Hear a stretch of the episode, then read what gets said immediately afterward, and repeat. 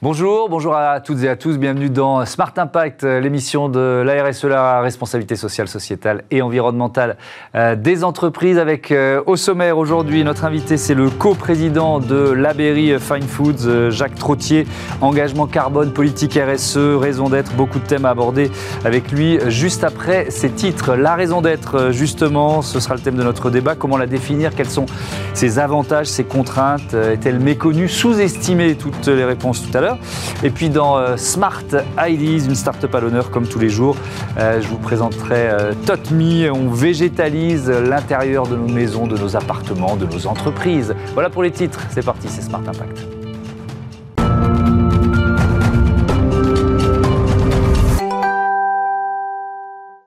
Bonjour Jacques Trottier, bienvenue. Bonjour Thomas. Vous êtes euh, donc avec Steve Lawson, le co-président de l'Aberry euh, Fine Foods. Quelques chiffres, tiens, pour euh, démarrer, pour poser un peu le, décor. Création de l'entreprise 1946. Il y a sept marques hein, qui sont dans l'univers de, de l'Aberry, 17 sites industriels, 48 pays distributeurs, 5000 références, 4600 collaborateurs, 1 milliard de, de chiffres d'affaires. voilà, ça pose un peu l'envergure de, de, de l'Aberry quand on parle, je vais venir vraiment euh, à l'une des, thématiques majeures de, cette émission, quand on parle enjeux climatiques, quand on parle développement durable, depuis quand, il y a un démarrant par ça, ils sont pris en compte chez la Berry alors, je pense qu'ils sont pris en compte déjà depuis un, depuis un petit moment, mais c'est vrai que ce qui nous manquait peut-être, c'était une approche globale, collective, mmh. cohérente et surtout organisée. En fait, du, développement durable, de la RSE, on en faisait dans beaucoup d'aspects, dans beaucoup de compartiments du jeu, on va dire, de notre mhm. entreprise. Et puis, il nous manquait euh, peut-être cette euh, vision globale et surtout le fait que cette démarche RSE mhm. soit un socle de notre stratégie et pas simplement des initiatives importantes, mais qui étaient prises euh, individuellement dans chaque partie de l'entreprise. Si on donne quelques exemples, ça passe par quel type d'action? Ah bah, ça passe par des actions qui sont euh, euh, très variées, bien évidemment, en termes de développement durable. C'est la gestion de nos énergies, c'est important. On a, comme vous le disiez, on a 17 sites de production euh, en Europe. Donc forcément, la façon dont on gère la consommation d'eau, mmh. la consommation d'électricité, les, tout ce qui peut être lié à l'environnement sont des choses qui sont, qui sont centrales. Mmh. Les emballages, nous faisons des produits de, on va dire, de grande consommation. Mmh. Nos saumons, nos crevettes, nos, nos foie gras sont, sont emballés et, la consommation de ces emballages, le poids de ces emballages, le caractère recyclable ou recyclé de ces emballages est aussi un, un enjeu clé pour nous. Je, je, reprends les deux exemples. Sur l'énergie, est-ce que vous vous êtes fait aider par des entreprises spécialisées pour euh, évaluer ce qu'était votre, euh, votre consommation, votre impact et, trouver les bons leviers d'économie? Oui, bien sûr, on se fait aider par, des, par des, entreprises qui nous accompagnent dans les, dans les diagnostics, dans les audits que l'on fait. Mmh. Mais après, si on veut vraiment que ça fonctionne, mmh. il faut que ce soit les gens qui sont en charge de la gestion de ces énergies, mmh. qui soient pilotes qui soient responsables et de la définition des objectifs et de leur respect. Donc je pense que c'est ça qui est, qui est clé, c'est faire en sorte que j'ai envie de dire, de l'opérateur sur ligne jusqu'au directeur de l'usine, mmh. tout le monde soit euh, conscient de cet enjeu-là et soit partie prenante dans cette démarche. Et, sur les emballages, euh, c'était, vous partiez d'où et c'est quoi l'objectif? Vous voyez ce que je veux dire? Ben, alors, On partait d'une entreprise, comme je le disais, c'est des millions et des millions d'unités de, vente que l'on vend euh, chaque année dans, en, grande distribution ou auprès de nos partenaires de la restauration. Donc c'est un enjeu important, le, poids de l'emballage est un enjeu, mmh. un enjeu important et on a décidé à horizon 2025 euh, d'avoir 100% de nos emballages qui soient euh, recyclables euh, ou réutilisables mmh. et d'avoir à horizon 2025 deux tiers de nos emballages qui soient faits à partir de matériaux recyclés. D'accord. c'est une ambition qui est très très forte.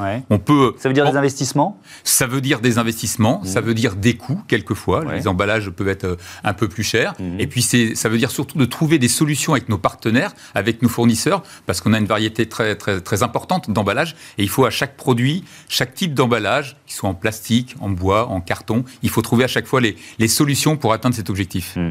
Oui, évidemment, ça va pas être la même solution pour des sushis, des blinis ou, euh, euh, ou du foie gras. On l'a bien on l'a bien compris ou du ou du du saumon. Euh, je voudrais qu'on parle de la raison d'être de, de la Berry euh, Fine Foods. Partager un hédonisme engagé. C'est une très belle formule. Euh, quels engagements, justement? Parce que moi, je pense que, on parle souvent de raison d'être dans cette émission. Ce qui est important, c'est ce qu'il y a en dessous. Vous voyez ce que je veux dire? C'est-à-dire que les engagements et la, et la feuille de route, ça, ça veut dire quoi en termes d'engagement et de feuille de route ça? Ben, dans, partager un hédonisme engagé, il y a mmh. deux notions qui sur le papier peuvent paraître un peu contradictoires. Mmh. L'hédonisme d'un côté, c'est le domaine du plaisir intense, un peu du lâcher prise, mmh. et puis d'un autre côté, vous avez la responsabilité, c'est plutôt sous la forme de la mise en contrôle, on va dire, en contrôle de, de, de démarche. Or, on va dire le plaisir intense a toujours été dans l'ADN du groupe. Depuis mhm. qu'on fait du saumon, du foie gras, du caviar, du sushi, etc. Forcément, on est dans des produits qui sont pour des moments qui comptent. Donc cette notion de plaisir intense a toujours été importante. Mhm. Mais on voit bien que maintenant, on est on a affaire à des enjeux, à des rapports par rapport à l'alimentation où la notion de responsabilité devient, devient essentielle. Et que, aussi bien en interne, nos collaborateurs nos consommateurs, nos clients mhm. deviennent très exigeants par rapport à cette notion de responsabilité. Et donc on ne peut pas avoir, nous, notre, quelque part, notre ambition, c'est de réconcilier le plaisir, de redéfinir la notion de plaisir pour en faire un plaisir euh, toujours aussi intense, mais qui soit conscient, qui soit respectueux et qui soit surtout durable. On, va, avoir un débat sur la raison d'être juste après. comment vous l'avez défini? Cas d'école Ça a pris combien de temps? Euh, Comment vous avez embarqué les, collaborateurs? Bah, C'est un peu une démarche qu'on a essayé de faire euh, à ce qu'on appelle une espèce de W, c'est-à-dire on fait aussi bien du top-down que du bottom-up. Parce que si mhm. on veut que ça marche après, il ne faut pas que ça soit simplement un comité exécutif euh, qui réfléchit, aidé éventuellement par des consultants sur une raison d'être. Mhm. Ça, ça marche qu'un moment. Et ça marche en général pas à la fin. Quoi. Donc on a voulu effectivement euh, d'abord savoir qui on était d'où on venait et ce qu'on avait vraiment envie de faire et de le partager avec les équipes. Et donc, par, par une démarche un peu de top-down, bottom-up, top-down, bottom-up, on a mmh. réussi finalement, euh, pour finir, à trouver cette raison d'être autour de ce qui nous ressemblait le plus et avec évidemment cette dimension de responsabilité, de RSE qui est arrivée au cœur de notre stratégie. Mmh. Et, ça a été euh, ça les, éléments importants. Euh, dans, les piliers de, de, cette feuille de route, je, trouve, hein, j'étais, c'était sur le, site de, de la Berry, préserver les écosystèmes avec lesquels le groupe interagit, maîtriser savoir-faire et process grâce à des pratiques vertueuses, respecter toutes les femmes et tous les hommes qui interagissent avec le, le groupe. Quand, on, quand vous dites préserver les écosystèmes, qu'est-ce que ça veut dire? Alors, très concrètement, quand on dit préserver, ce premier pilier de préserver, c'est mmh. surtout avec les, euh, tout ce qui est les écosystèmes, les filières, en, l'occurrence. Nous, nous, sommes très en lien avec la filière du saumon, avec la filière du canard, la filière de la crevette, mmh. et les filières végétales. Ce sont nos quatre grands piliers, on va dire. Euh, notre ambition, c'est de faire en sorte que 100% de nos matières premières à horizon 2025 mmh. soient dans une démarche de labellisation. Alors ça peut être des démarches d'agro-responsabilité, euh, ça peut être des labellisations spécifiques, ça peut être des démarches qu'on entreprend nous avec nos fournisseurs. Mhm. Bref, ce qu'on a envie, le consommateur, lorsqu'il voit notre produit, il a envie d'être rassuré aussi sur la partie de ce qui se passe en amont. D'où viennent, d'où viennent nos saumons? Comment ils sont élevés? Mhm. Comment ils sont nourris? Euh, Donc c'est tout à fait important d'avoir cette approche un peu holistique. Et donc le, cette dimension de préservation, c'est la préservation. Il y a aussi le sujet de, des pêches.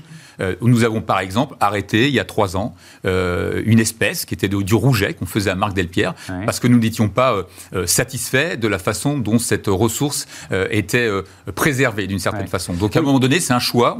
On, se coupe d'une éventuelle, actualité, mm. mais c'est un choix de cohérence par rapport à notre stratégie. Oui, c'est d'ailleurs une dimension intéressante de la raison d'être, c'est qu'il y a un effet domino dans, vers, les vers les fournisseurs.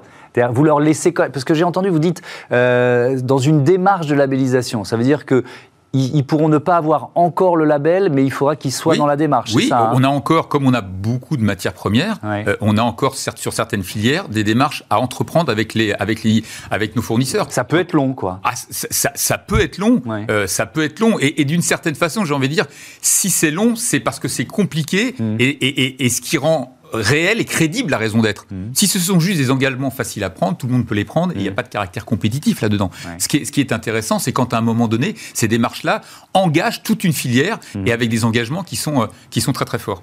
Euh, la, végétalisation, vous l'avez euh, évoqué, je, reprends votre objectif, progression du poids de notre chiffre d'affaires en végétal de 15 à 25 d'ici 2025. Est-ce que c'est pour anticiper une baisse prévisible de business sur, sur d'autres produits? Par exemple, je sais pas, le foie gras.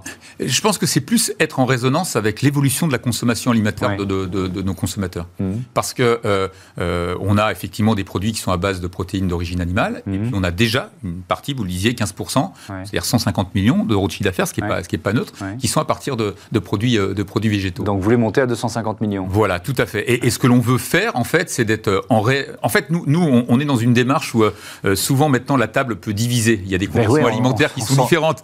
On s'engueule à table. Hein, ouais, on s'engueule. Alors que historiquement, quand on regarde toute l'histoire, c'était plutôt la, réunification et, la réunion. Donc vous voulez faire euh, cohabiter les amoureux du foie gras et les véganes, quoi. Tout à fait, c'est tout à fait possible. Nous, on respecte. Bon courage. On respecte, bah, on respecte toutes les sensibilités, euh, toutes les sensibilités alimentaires. Mais vous savez, que vous fassiez des produits végétaux ou que vous fassiez des produits de foie gras, de mm. saumon ou de crevettes, il y a la même attente du consommateur pour avoir des filières vertueuses. Exactement la même attente. Donc je pense qu'il faut réussir à traiter ce point-là, mm. offrir des produits qui amènent cette même, euh, cette même sécurisation quelque part sur les engagements que, prend, que prennent nos marques euh, par rapport à, leur filière. Oui, ce qui est quand même un sacré défi parce qu'il euh, y, y, a des véganes qui sont très engagés et qui vont dire mais moi je veux pas aller même vers une marque qui fait autre chose que du vegan. Vous voyez ce que je veux dire? Ou un groupe qui fait autre chose que du vegan. Oui, mais c'est leur choix si c'est si c'est les cas. Mais je peux vous assurer que dans nos, dans nos consommateurs, on voit les profils de consommateurs. On mm. voit le profil d'ailleurs de, de mixité des achats. On voit des consommateurs qui nous achètent nos houmous, qui nous achètent notre tzatziki, mm. qui nous achètent notre guacamole, et qui en même temps sont des consommateurs de foie. Vous savez, le consommateur, il est en fait de plus en plus euh, euh, varié dans ses choix de mm. consommation. Les flexitariens, quoi. Les flexitariens, eh ben. Nous sommes tous quelque part des flexitariens, d'une certaine façon. Hein. Merci beaucoup. Merci, euh, Jacques Trottier. C'était passionnant. À bientôt sur, sur Bismart. Alors, on parlait ensemble de raison d'être. Bah, justement, c'est le thème de notre débat. Tout de suite.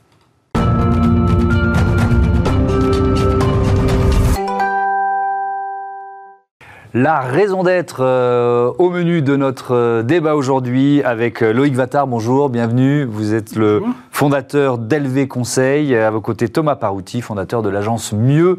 je commence évidemment, on parle de raison d'être, par demander la raison d'être de vos entreprises. Thomas Parouti. accélérer la transition sociale et environnementale par un nouveau modèle d'agence engagée, experte, agile, créative et heureuse. Ça fait beaucoup d'adjectifs quand même. Ça fait hein. beaucoup, mais du coup, ça explique vraiment tout ce qu'on est.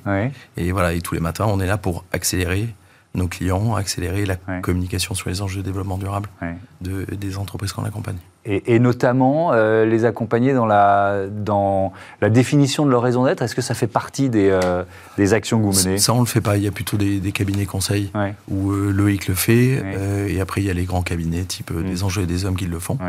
Mais nous, on, communique ensuite sur la raison d'être on peut faire un film pour expliquer comment elle s'est construite, parce qu'on y reviendra certainement, mais le processus de création de cette euh, raison d'être est vraiment très important. Mmh. Euh, donc euh, on ne travaille pas sur la raison d'être, on travaille un, peu mmh. après. Loïc Vattard, c'est quoi votre raison d'être? Alors la raison d'être de LV Conseil, c'est de catalyser toutes les énergies pour transformer durablement les entreprises catalyser toutes les énergies pour transformer durablement les entreprises.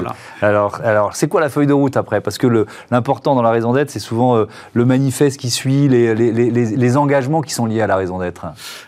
Euh, par rapport à ma société Oui, par rapport à votre bah, société. Les engagements, ils sont effectivement d'être un acteur euh, au service des, des entreprises pour leur permettre de de, révéler tout ce qui est important dans leur, euh, dans leur culture d'entreprise et également tout ce qui, euh, toutes les enjeux de leurs parties prenantes, les enjeux, donc les attentes de leurs parties prenantes, et puis euh, les enjeux développement durable auxquels elles veulent contribuer. Mmh. Le manifeste, c'est aussi, il y a aussi la volonté de, de penser que les entreprises ont un rôle à jouer dans les, grands enjeux du monde et que donc euh, aujourd'hui euh, elles doivent prendre leur part. Hmm. Ça c'est quelque chose qui nous anime fortement. Alors vous venez de, publier une, enquête, formuler sa raison d'être pour une PME ou une ETI. Euh, e Est-ce que vous diriez Loïc Vattard que la, la raison d'être elle est finalement mal connus, euh, notamment des patrons de, PME Parce que c'est peut-être, les, je sais pas, peut-être une erreur ce que je vais dire, mais c'est peut-être les grands groupes qui s'en sont emparés les, premiers. Est-ce que est-ce que c'est vrai ça? C'est vrai que c'est un peu ça. Il y a beaucoup de grands groupes qui font un travail remarquable sur ce sujet. Euh, moi, je m'intéresse davantage effectivement au créneau des, PME et des ETI mmh. pour comprendre euh, quels sont les leviers sur lesquels elles peuvent s'appuyer pour mmh. lancer ce type de projet. Aujourd'hui, il y a très peu d'entreprises qui connaissent bien ce qu'est une raison d'être, qui a été proposée par la loi euh, Pacte en, juin 2019, euh, euh, et qui offre finalement une possibilité extrêmement intéressante de lancer un vrai projet pour se lancer sur mmh. ce qui fait la, richesse humaine et stratégique de mmh. l'entreprise à travers sa raison d'être. Mais ça veut dire quoi? C'est quoi la, la, proportion de chefs d'entreprise qui connaissent la loi Pacte et, cette, et cette possibilité qui leur est donnée? Alors, il y, a une enquête BVA qui est sortie en en juin 2021 qui disait que à ce moment-là, 22% des patrons avaient entendu parler de la raison d'être société à mission. Mmh. Donc il y a encore un travail pédagogique à faire, je pense. Il y a du boulot. Et on le fait ici, Thomas Parotti. vous diriez quoi? C'est un outil de cohésion interne? Peut-être qu'on peut insister là-dessus. c'est quoi les, bonnes raisons pour définir sa raison d'être? Ça, doit être un, un vrai projet d'entreprise. C'est-à-dire que on a vu sortir plein de raisons d'être. Mmh. Il y en a certaines qui sont vraiment très réussies. Euh, il y en a d'autres qui sont un peu surprenantes. Avec, euh, si on a mis plein de mots-clés dans une boîte, on a secoué, on a regardé ce qui sortait. Mmh. Euh, je vous en donne un, ou deux exemples si mmh. vous voulez. Il y a construire ensemble avec nos clients un avenir meilleur et durable en apportant des solutions financières responsables et innovantes globalement, il y a beaucoup d'institutions financières qui pourraient raconter ça. il y a le financier, et s'il n'y avait pas le financier, on Ça pourrait être n'importe quelle entreprise. Hmm. Alors qu'il y en a certaines qui ont été très bien faites. Moi, je, il y en a une que j'aime beaucoup, qui est celle sur la améliorer la qualité de ville. C'est la RATP. C'est la RATP. Le groupe RATP, oui. Et qui a été euh, co-construite pendant très longtemps avec mm. plein de parties prenantes. Ils ont fait un film qui explique tout ça. Mm. Euh, voilà, donc c'est un vrai projet d'entreprise. C'est pas un outil marketing, c'est pas un slogan, c'est pas comment je réhabille un peu ma mission pour mm. euh, donner une visibilité un peu plus forte au, bien commun, parce que c'est quand même ça l'origine. Hein, C'est qu'est-ce que euh, qu'est-ce que l'entreprise va apporter au bien commun. J'aimerais revenir aussi sur un truc. Moi, je, donc, je suis chef d'entreprise depuis 12 ans. La première fois que j'ai été chef d'entreprise, c'est le jour où j'ai posé un chèque à la banque pour euh, déposer le capital social de l'entreprise. Mmh. Et on m'a demandé quelle est votre raison sociale. Et c'est quand même un peu la même chose. Et voilà. Et on ne pense pas assez à ce, vieux terme qu'on utilise et à quoi je sers dans la société. Mmh. Voilà, donc c'est pour ça que il faut la définir clairement. Et évidemment que c'est pas ni le patron ni le directeur de la com qui va mm. le faire, ni le directeur RSE. C'est un travail collectif avec toutes les parties prenantes, évidemment les collaborateurs, mais aussi l'écosystème externe. Euh, Loïc Vattard, si, vous deviez convaincre là un, chef d'entreprise, de, PME, de TU qui, hésite, euh, vous, diriez quoi? Vous diriez que c'est peut-être... Moi, il y a un terme que j'aime bien, c'est le terme boussole. Est-ce que c'est une boussole euh, pour l'entreprise? Ça donne la direction, notamment à long terme oui, tout à fait. C'est une boussole, mais c'est aussi, que, comme le disait Thomas Parouti, je pense que c'est vraiment un vrai projet d'entreprise qui mmh. prend du, qui est assez impliquant quand même. Ça, prend du temps. Ça prend du temps. C'est pour ça qu'aussi beaucoup d'entreprises, pour l'instant, hésitent un peu on a identifié un certain nombre de, situations propices, on va dire, qui permettent de, lancer ce genre de projet. Moi, si je devais convaincre un, patron, je, dirais surtout tous les, bénéfices que les entreprises qui ont démarré ce type de démarche mmh. peuvent en attendre, et notamment une fierté des, personnes, des équipes, et puis euh, un sens de la responsabilité, et puis surtout des choix stratégiques extrêmement intéressants, parce que le travail avec les parties prenantes permet de mieux comprendre les attentes futures et de se positionner déjà plus en amont sur des, des, besoins euh, qui vont arriver. Mmh. Et puis c'est l'optimisation des chaînes de valeur euh, avec les partenaires, avec les, donneurs d'ordre, pour, euh, pour avoir des chaînes de valeur qui soient plus vertueuses, mais aussi plus économiques. C'est-à-dire que pour moi, formuler sa raison d'être et tout le projet qui va avec, c'est un mmh. projet qui est rentable, qui est extrêmement intéressant ça motive les équipes, ça permet d'avoir des chaînes de valeur qui sont beaucoup plus efficaces, et puis surtout, ça permet d'être rentable. Mais est-ce que ça coûte cher? Parce que c'est un processus long, comme vous le dites, qui, euh, qui embarque les équipes, euh, de l'énergie, du temps de travail, qu'on passe pas ailleurs. Enfin, vous voyez ce que je veux dire? Je vous donne un exemple. Lors d'une réunion on un groupe de travail avec une des sociétés que j'accompagne, mmh une des personnes qui était présente, quand je, on faisait un tour de table à la fin sur bah, qu'est-ce que vous pensez de ce projet, et elle, nous dit, ben moi, ça, je, me sens rajeunir je me sens rajeunir parce que finalement j'attendais un peu la retraite et puis là je m'aperçois que cette entreprise finalement il y a un vrai projet qui est porté et j'ai envie d'y adhérer, j'ai envie d'être. Je vous jure, c'était, je n'avais pas soufflé et c'était impressionnant. Et juste à côté il y avait une nouvelle embauchée qui arrivait qui disait, bah moi j'avais l'impression d'avoir simplement un job et finalement je me sens maintenant embarqué dans un grand projet dans lequel j'ai envie de contribuer. Alors ça je pense que ça rapporte beaucoup. Alors ça coûte peut-être un peu. Mais je pense que cette motivation, cette mobilisation des équipes à travers un projet qui leur parle, je pense que ça devient extrêmement intéressant. Mmh. Qu'est-ce qui fait hésiter euh, aujourd'hui, Thomas Parouti, un, patron de, PME ou de TI euh, à se lancer? Mais en fait, euh, c'est la raison d'être, c'est redéfinir un cadre et donner la liberté à l'intérieur. Donc, peut-être que certains chefs d'entreprise ne veulent pas donner cette liberté dans le cadre. Alors qu'en fait, on voit bien que les attentes aujourd'hui des collaborateurs, et, leur laisser la possibilité d'innover, ou j'ai envie de dire d'éco-socio-innover, mmh. c'est juste essentiel. Donc il y a des entreprises qui veulent rester dans leur situation actuelle euh, parce que la direction, euh, l'entreprise familiale ou les actionnaires ont décidé mm. que ça roulait et qu'on n'allait pas changer tellement le business model. Mm. Et donc, du coup, la raison d'être, elle est, euh, elle est moins pertinente euh, et elle peut faire peur dans un cadre comme ça. C'est un moment où on se pose aussi. Parce que quand on est chef d'entreprise, euh, enfin, moi je ne le suis pas, mais vous l'êtes, souvent on est le, le, nez dans le guidon. Et puis, il y, a même des chefs d'entreprise qui, qui prennent une demi-journée par semaine où ils se disent je ne prends pas de rendez-vous juste pour réfléchir à l'avenir. Donc, la raison d'être, c'est ça, XXL. C'est un moment où on réfléchit vraiment. Et pour réfléchir ensemble. On sait bien que on est plus intelligent à plusieurs. Euh, donc c'est c'est euh, vraiment se poser sur l'entreprise, évidemment sur son histoire, mmh. sur qu'est-ce qui a fait que cette entreprise là euh, aujourd'hui réussit et surtout se projeter dans l'avenir et donner ce cadre pour les années à venir. Moi, dans les raisons d'être que j'ai pu voir, je trouve que les anciennes entreprises publiques ou celles qui ont une petite histoire avec le public, euh, La Poste, toutes les entreprises d'énergie ont mmh. construit des raisons d'être qui sont plutôt très bien faites. Euh, et je crois que c'est pas par hasard. Ces entreprises publiques, elles étaient vraiment au service du bien commun. Elles étaient au service du public. Et donc elles ont fait, elles ont eu des formulations mmh. que moi je trouve un peu plus pertinentes. Ou alors quand il y a une entreprise qu'on sait déjà assez généreuse, assez ouverte sur le monde. Il y a celle de Pierre Fabre, qui est vachement bien. Et chaque fois que nous prenons soin d'une seule personne, nous rendons le monde meilleur. Voilà, c'est assez original comme formulation. Mmh.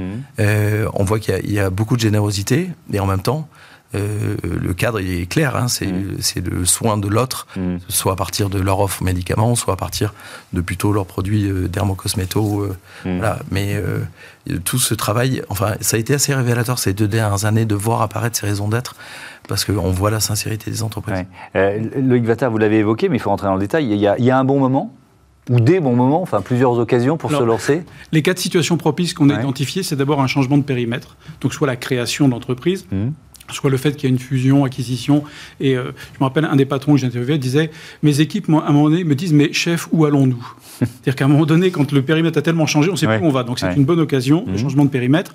Après, il y a l'arrivée d'un nouveau patron qui souhaite vraiment revenir aux fondamentaux de l'entreprise. Mmh. La troisième situation propice, c'est une très forte croissance, qui est importante, parce que très souvent, là, je voyais encore une société qui, qui était... Il y avait d'abord un esprit d'équipe qui était très clair, et puis d'un seul coup, elle se met à grandir, à croître, on, accueille beaucoup de monde, et on, perd un peu le sens de ce qu'on qu'on était au départ. Donc ça, c'est une bonne occasion. Mmh. Puis la quatrième, c'est lorsque le management dans l'entreprise a vraiment envie de remettre en question le projet d'entreprise qui mmh. existe déjà, en disant on voudrait maintenant arriver à quelque chose de plus moderne et surtout qui soit plus mmh. responsable par rapport à la société. Est-ce que la, crise sanitaire, malheureusement que l'on vit, on ne peut pas parler encore au, passé, notamment le bouleversement euh, de, de, nos façons de travailler, le télétravail, est-ce que c'est un bon moment, Thomas Paruti, on va finir là-dessus, ou au contraire, est-ce qu'il faut peut-être un peu retarder en se disant euh, euh, voilà, attendons que ça retombe quoi? Non, non, c'est. Comme je le disais, comme c'est un cadre, c'est tout à fait un bon moment. Euh, parce que ça permet notamment nous, on commence à avoir des salariés qui habitent plus en région parisienne. Hmm. Et, voilà. et comme on a ce cadre-là, ils savent que le matin, ils doivent accélérer la transition de leurs clients. Hmm. Donc c'est un, bon moment. Et c'est aussi une étape, n'oublions pas ça, vers l'entreprise à mission. Et comme vous le disiez, c'est aussi qu'est-ce qu'on met derrière la raison d'être et tous les objectifs qu'on va se donner. Hmm. Donc c'est un bon moment euh, de le faire aujourd'hui. Euh, bravo à ceux qui l'ont déjà fait. Et il faut vite que d'autres entreprises euh, attaquent le sujet sérieusement. Ouais pour passer de 22% à beaucoup, beaucoup, beaucoup plus. Merci beaucoup. Merci à, tous les deux. On passe à Smart IDs. Tout de suite, on végétalise. Smart IDs avec BNP Paribas. Découvrez des entreprises à impact positif.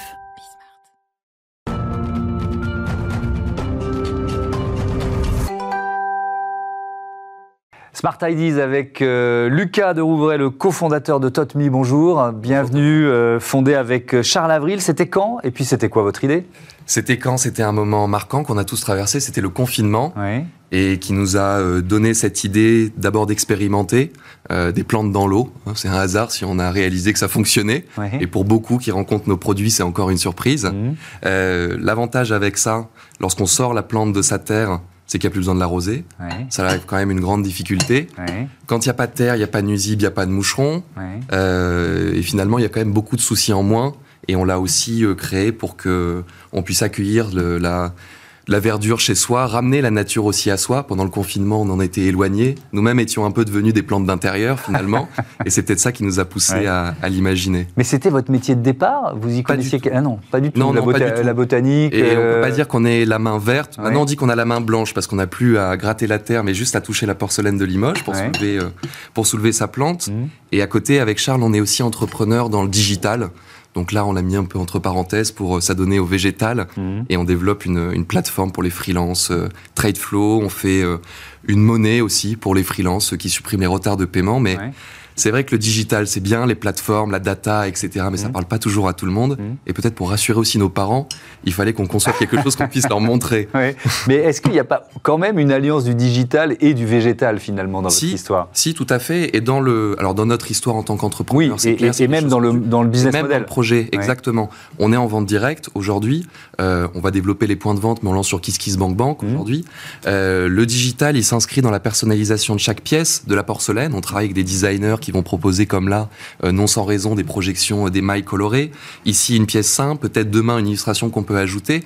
Et pour distinguer ces séries limitées, on y lit un NFT qui est un sorte de crypto certificat d'authenticité.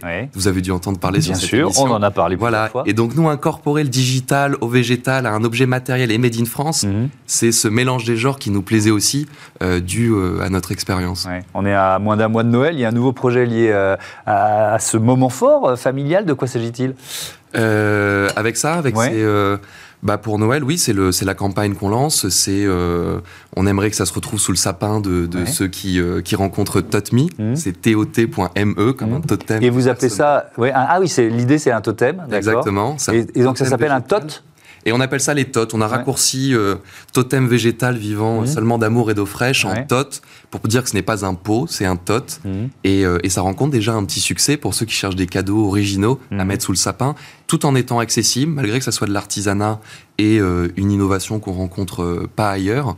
Ça commence à 79 euros, donc j'invite ceux qui, qui ont encore des cadeaux à faire à, venir nous. Est-ce qu'il y a une offre à destination des entreprises? Tout à fait. Et ça, c'est le deuxième axe de développement. Ça sera peut-être plus à partir de 2022 qu'on l'exploitera pleinement, mais on a déjà des demandes parce que je vous ai dit, on sort la plante de terre, il n'y a pas les moucherons, ça c'est un souci en entreprise. Je mmh. rencontrais au salon du Made in France où on exposait euh, quelqu'un de chez Orange qui dit on n'a plus le droit de ramener des plantes euh, au bureau. Donc c'est quand même dommage. Donc ça peut être une alternative euh, qui les intéresserait dans des lieux d'exposition aussi liés au bien-être. on peut le retrouver dans pas mal d'endroits, dans des boutiques. et donc on va exploiter ça très certainement, oui. Est-ce que toutes les plantes sont heureuses dans l'eau? Pas toutes. Et le premier travail qu'on a réalisé pendant le confinement, parce qu'on avait beaucoup de temps et qu'on était euh, entre amis, ça a été de trouver ces, euh, ces, espèces. On en a référencé à peu près une trentaine. Mhm. Mais on a choisi, ça c'est la même euh, espèce, mais deux variétés différentes de syngonium. Syngonium Exactement. Ils sont originaires d'Amérique du Sud, c'est comme un sorte de lierre. Et nous, on les cultive à Limoges, mais en eau. on les reçoit adultes. Donc, elles bougent pas. elles sont efficaces, celles-ci, contre le xylène, qui provient des cols, euh, qui provient du ah vernis, les émanations. Ah oui, parce que le végétal, et c'est peut-être l'autre point pour les entreprises, mmh. c'est que ça dépollue les intérieurs. Donc, c'est utile chez soi et c'est particulièrement utile à côté d'un ordinateur pour compenser euh, les émissions. Mmh. Et sans avoir à les retrouver crevées quand on reviendra peut-être d'un confinement. Ici, elles peuvent se débrouiller toutes seules pendant deux mois. Il n'y a pas besoin de beaucoup s'en ah occuper. c'est quand même bien. Vous l'avez dit, Made in France, c'est du fabriqué en France. Tout à fait. Et plus que Made in France, c'est du fabriqué à Limoges. Moi, c'est mes racines pour le coup régional. Mmh. On a choisi la porcelaine, qui est bon, le matériau emblématique euh, de la ville. Le châtaignier qu'on voit ici, et qui a une lumière qui est incorporée, mais qu'on oui, il y a beaucoup de lumière sur le, sur le plateau, donc on ne le voit pas bien. C'est châtaignier du Limousin. Euh, le donc elle est éclairée par en dessous, en fait. Hein. C'est éclairé par en dessous. C'est incorporé dans le, dans le socle. On est mmh. encore en train de le développer. Le crowdfunding sert à ça aussi, à, à pouvoir lancer la production. Et le module électronique aussi est développé à Limoges. Les plantes sont cultivées à Limoges, chez ma grand-mère pour le moment, parce qu'on lance le projet et avec mon père mmh. comme, euh, comme aide jardinière.